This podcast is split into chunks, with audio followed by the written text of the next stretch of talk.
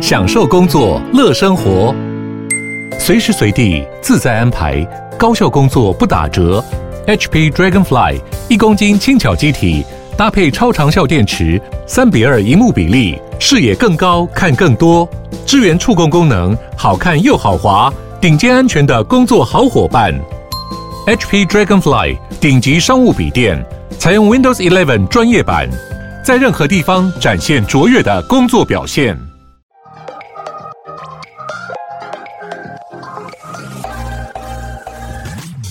想了解经营电商的美感吗？让各界电商领域专家把最精华的实战经验说给你听。电商原来是这样，陪你一起创造巨额营收。大家好，我是林克威，我是一方。今天很高兴邀请到东碧堂的创办人 Jenny，也是我的朋友，来到节目来跟我们分享从传统中医加入创新的制作技术，还有美学包装。那其实我觉得生活中轻松或融入汉方的保养，其实非常有趣的，所以我们要欢迎 Jenny。Hello，大家好，我是东碧堂的创办人 Jenny，很谢谢各位今天邀请我来，我常上这个节目是真的吗？没有了，没有了，我觉得对啊，谢谢 Jenny 今天赏脸来到我们节目，那。当然，想要请 Jenny 介绍一下东碧堂还有自己。嗯，大家好，我是 Jenny。然后我大概介绍一下，因为我求学的阶段，大学的时候我是在英国，然后硕士的时候也是在英国念伦敦大学。那因为我之前在大学的时候呢，我就很喜欢做一些有的没的。我那时候就开了两间 Bubble Tea 的店，在伦敦近郊的一个地方叫萨里。那我回台湾之后呢，我有在一些外商公司还有上市贵公司工作过。后来我就觉得人生有点无聊，就是很闲不下来的那种人，有点俩给。那在因缘际会之下，那我有就是一些好朋友啊，做行销的啦，然后中医相关的。机缘之下，我就决定，哎、我要来搞一个品牌，所以后来我才会想说，我要创立东碧堂，因为我们的品牌呢，就是汉方，然后它有一点新美学，就是让汉方养生注入时尚的概念，可以有点推广到全世界那种。不管你是男生女生，就是美与健康都是很重要的啦。那我们有一个很。我自己觉得啦，很不要脸，我觉得很棒的一个 slogan 就是汉方东碧堂养生新时尚。因为东碧堂呢，我们是传承千年的传统汉方，然后加上现代的科技重新演绎而成，结合古法融入新意，所以诞生出我们的新种式汉方。那我们就是希望，就是现代人很忙碌嘛，那在赚钱之余呢，健康跟财富就可以取得平衡，所以就是希望大家可以多注重日常养生，这样。好。其实有一点漏漏等，但不过没关系。我想问两个问题，一个问题就是珍珠奶茶店现在还生存的在吗？还是没有哎、欸？那时候就是瞎弄，然后就毕业了之后就觉得，哎、欸，因为那时候要申请硕士嘛，所以就是要赶快顾功课，所以我那时候就把店卖一卖，器具也卖一卖，这样。所以已经整个就是顶浪出去了，或者把它卖掉了。应该是卖掉，因为那时候就是其他人都是学生，所以大家应该也那时候也没什么闲暇之余在搞那个，就只有我比较疯癫一点。好，那另外一个问题就是汉方是什么？因为可能有一些听众不太了解什么是汉方。嗯汉方呢，就是一般我们讲西药嘛，跟中药。那汉方其实就是属于偏中药啦。那汉方它的精华就是都是用天然的萃取这样子，汉方中药。所以它也是中药的一部分，然后萃取出来，所以我们把它称为汉方嘛。对，现在比较流行的叫科学中药，就是因为以前我们都还要自己煮中药嘛，那现在就是一般你去看中医，已经进化到他们所谓的科学中药萃取，所以就是用药粉啦什么的。那我们东碧堂就是把这些东西做成定，让你比较好食用。所以在制造这样的汉方的汉方定，在技术研发上会遇到什么样的瓶颈？我们最大的困难点就是因为其实中药比较特别，它不像西医，不像现在的普拿疼，你一吃见效。因为常去看中医的人都知道，它是需要时间养成的，所以我们要去说服我们的客人、消费者说，因为定啊，你其实就是要吞到六颗才会有效果，因为本来中医就是要日积月累这样子。那想要问一下，就是除了汉方定之外，你也推出了很多茶类的产品，那可以跟我们介绍一下，以及就是为什么会推出这样的产品吗？嗯，因为我们当初在做东碧堂这个品牌的时候，我们是想要让大家认识，是不止大家常去美国、澳洲买保健食品，其实相对的中药汉方它是比较温和的，那也是很天然。那我们在想说，其实大家一般常就会喝水、喝酒、喝饮料嘛，那其实茶包它很方便，所以我们也会希望说，哎，上班族啊，他可以在最方便的时候，就是泡一杯茶来，然后也可以当做日常保养这样。诶、那我想问一下，因为现在我知道东碧堂的网站可以看到珍珠薏仁红豆迪是你们的明星商品，而且刚刚讲到销售每个月都已经破万瓶了。那想问一下，行销的模式大概是什么？然后是推广是怎么样的推广？我们目前因为一开始啊，其实我们都是口碑行销，然后后面我们觉得。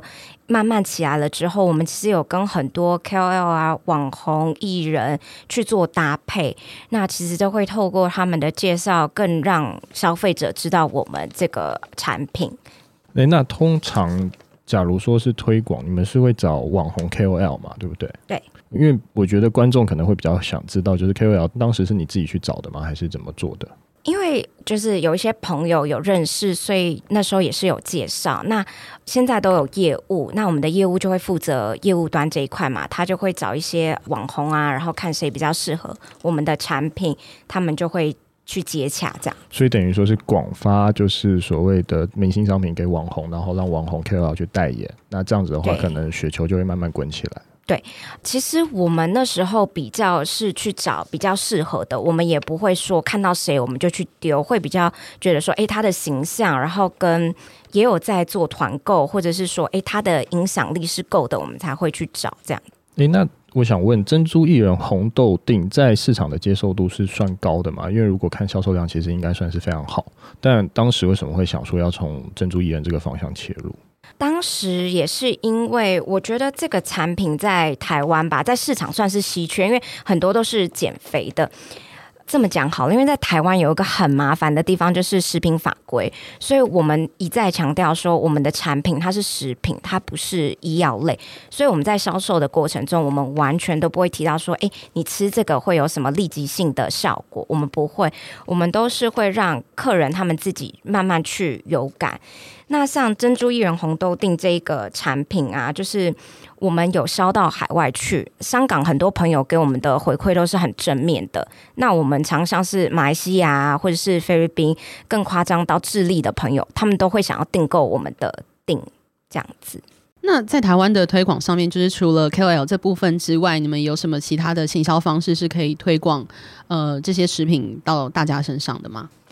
我们目前，因为我们一开始就是走电商这一块嘛，那之前很多人都问我说：“哎，要不要开个实体店啊什么的？”那因为介于就是现在疫情的关系嘛，那可能实体店的成本相对也比较高，所以我们还是就是走一个保守的路线，就是像是呃成品啊，他有找我们要不要进柜啊什么的。那这边预告一下，我们三月一号要进新一成品，就是大家可以来找我们玩。恭喜恭喜！对，谢谢谢谢。好，那所以从一开始珍珠薏仁红豆定就是在网络上先起家，然后后来慢慢延伸到实体。那会不会在做这样的产品之前，要去查一下卫生署的法规，然后要看到有没有必要踩红线？对，因为我们这一款珍珠薏仁红豆定是找盛昌制药帮我们做的，那大家可以去 Google 一下，它非常的有名，它算是台湾中药界五大药厂之一。那我们就是请他帮我们严格把关。那在因为。不仅是我们啦，就是保健食品在台湾是非常严格，因为你很长时候就是会被去请喝咖啡，所以我们在销售的过程中，我们真的都很注意。像我们每一个产品啊，像珍珠薏仁红豆定，其实大家可以去 Google，它每一个成分就大概知道它其实它是什么样子的作用啦，对。那就不好讲太多。好，了解。那我想问一下，因为从东碧堂的产品到包装都看得出来是以女性为客群的出发，那为什么当时会想要特别开发女性的产品？那未来会有男生的产品会出现吗？其实我们自己有自己的设计师，那我们这位设计师呢，他是从意大利米兰回来的。他其实对包装一开始也非常多的想法，我们改了很多次。就像我们最主要的那个 logo 啊，它是一个中医的秤。他当初是希望说，大家在追求财富之余，就是健康跟财富都要平衡。那就是没有健康，你什么都没有。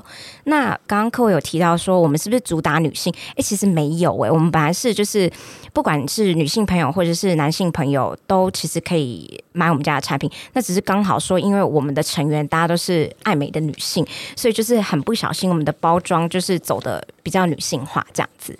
所以等于说，我自己也可以吃一兰红豆饼吗？当然，尤其现在梅也不是梅雨季节，应该已经没有太阳了。然后那个除湿机，我家三台已经开不够，所以我觉得身体也是要就是稍微排水一下，除湿一下。好，我了解。等等一下，等下立马不用不用不用，立马送你哈。好，但现在有点缺货，你要等一下哦。OK OK，我等一下，就都马得好。对，好。那其实我们也知道说，现在保健食品就是非常的竞争，也包含说就是台湾的法规其实也。管得还蛮严格的。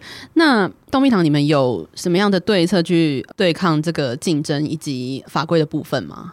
法规的部分其实就真的不能避免，那只能说我们在文宣上面，像我们有一款茶叫做精明茶，那我们就会主打说，因为现在 Netflix 很红嘛，大家都很爱追剧啊，什么 HBO 这些，我们就会说，哎，这个精明茶就是 Netflix 的好伙伴，你就常追剧嘛，你就是一定需要它，类似这样子的字眼，那就是。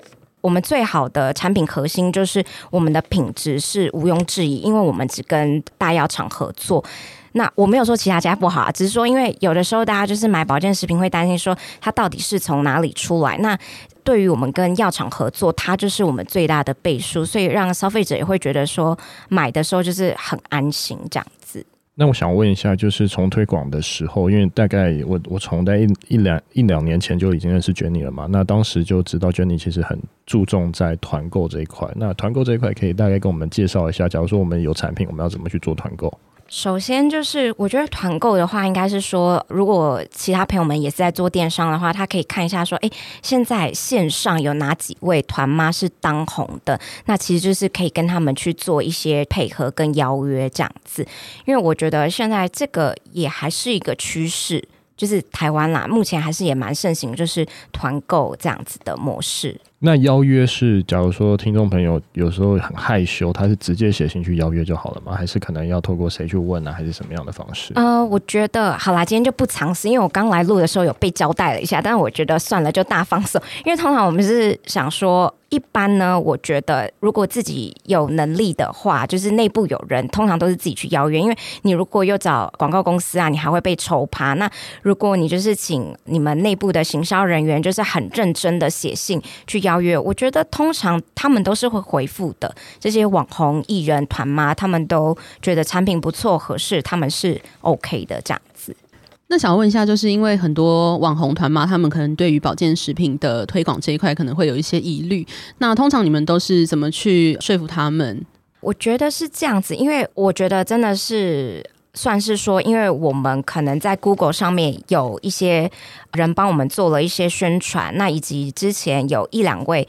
蛮有影响力的 KOL 有帮我们带过货，所以我觉得现在在邀约上面会比较容易一些。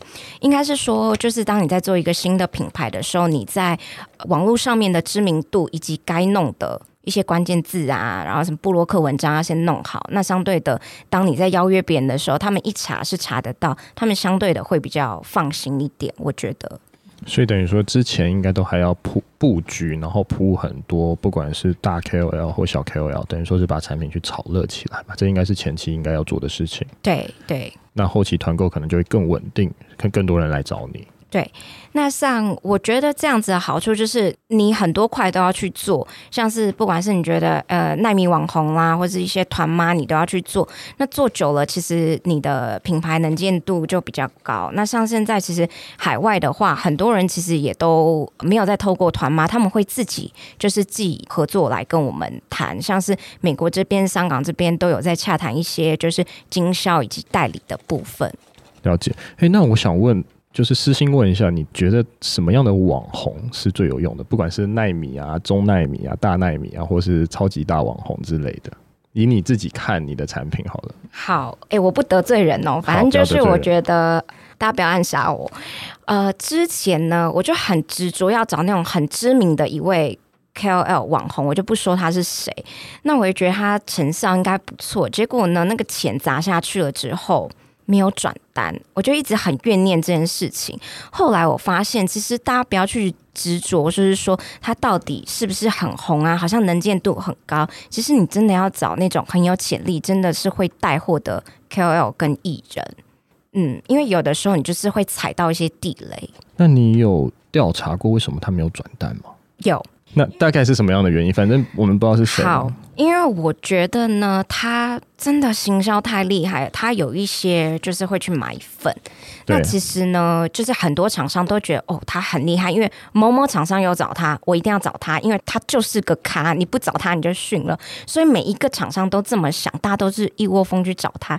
但后来就发现，咦，其实他的那个战术啊，跟不成正比，就是没错。所以每一个大家花了那一大笔费用之后，大家就会觉得哦，那我之后就知道了。但是很多看到他的人，就是觉得哎，怎么谁谁谁也买了，他不知道，所以他也会去跟他合作。了解，所以等于说有踩坑的经验，就是是。那我想要再问一个，就是不是踩坑的，就是真的卖的非常好，嗯、让你可能已经惊吓到了，还想再跟他合作。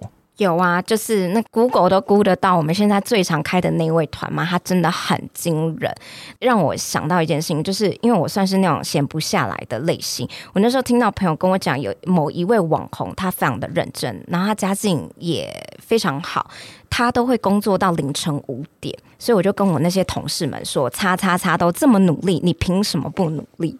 有什么给你同事压力啊？就是我觉得。就是趁年轻嘛，大家就是还可以再多努力一点，这样子。了解，所以等于说卖的非常好的网红，他可能就确实是带货能力更强，然后你们会愿意再继续找他买，对不对？对，因为他真的很惊人，超惊人。就是连很多一些，我去请教一些就是上市贵公司的董事长，那种比较年纪比较长的一些长辈，他听到他都会觉得，天，现在有这样子的人物，就是现在已经好像年轻一辈的那种行销模式跟商业模式，已经不是他们老一辈可以想象的。了解。那那你在做推广时有做什么样的行销规划吗？或者在做团购时，可能之前会有什么样的 planning 吗？会，其实我们每一年都会把今年这一整度的呃行销计划都写出来。比如说，我们每个月要找谁找谁，那以及我们会上一些什么电商的活动啊，以及我们什么时候要进柜。其实我们一整年都会排我们的进度出来，这样子。了解。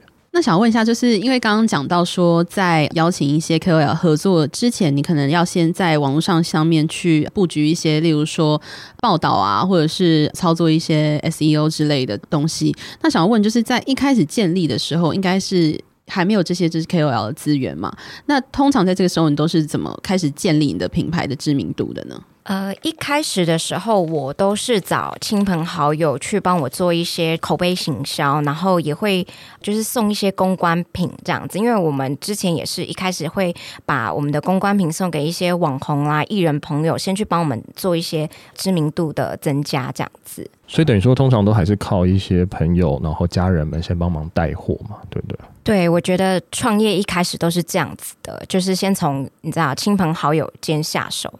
哎，那东碧堂现在目前有什么产品的购买方式吗？就是电商还有其他的购买方式吗？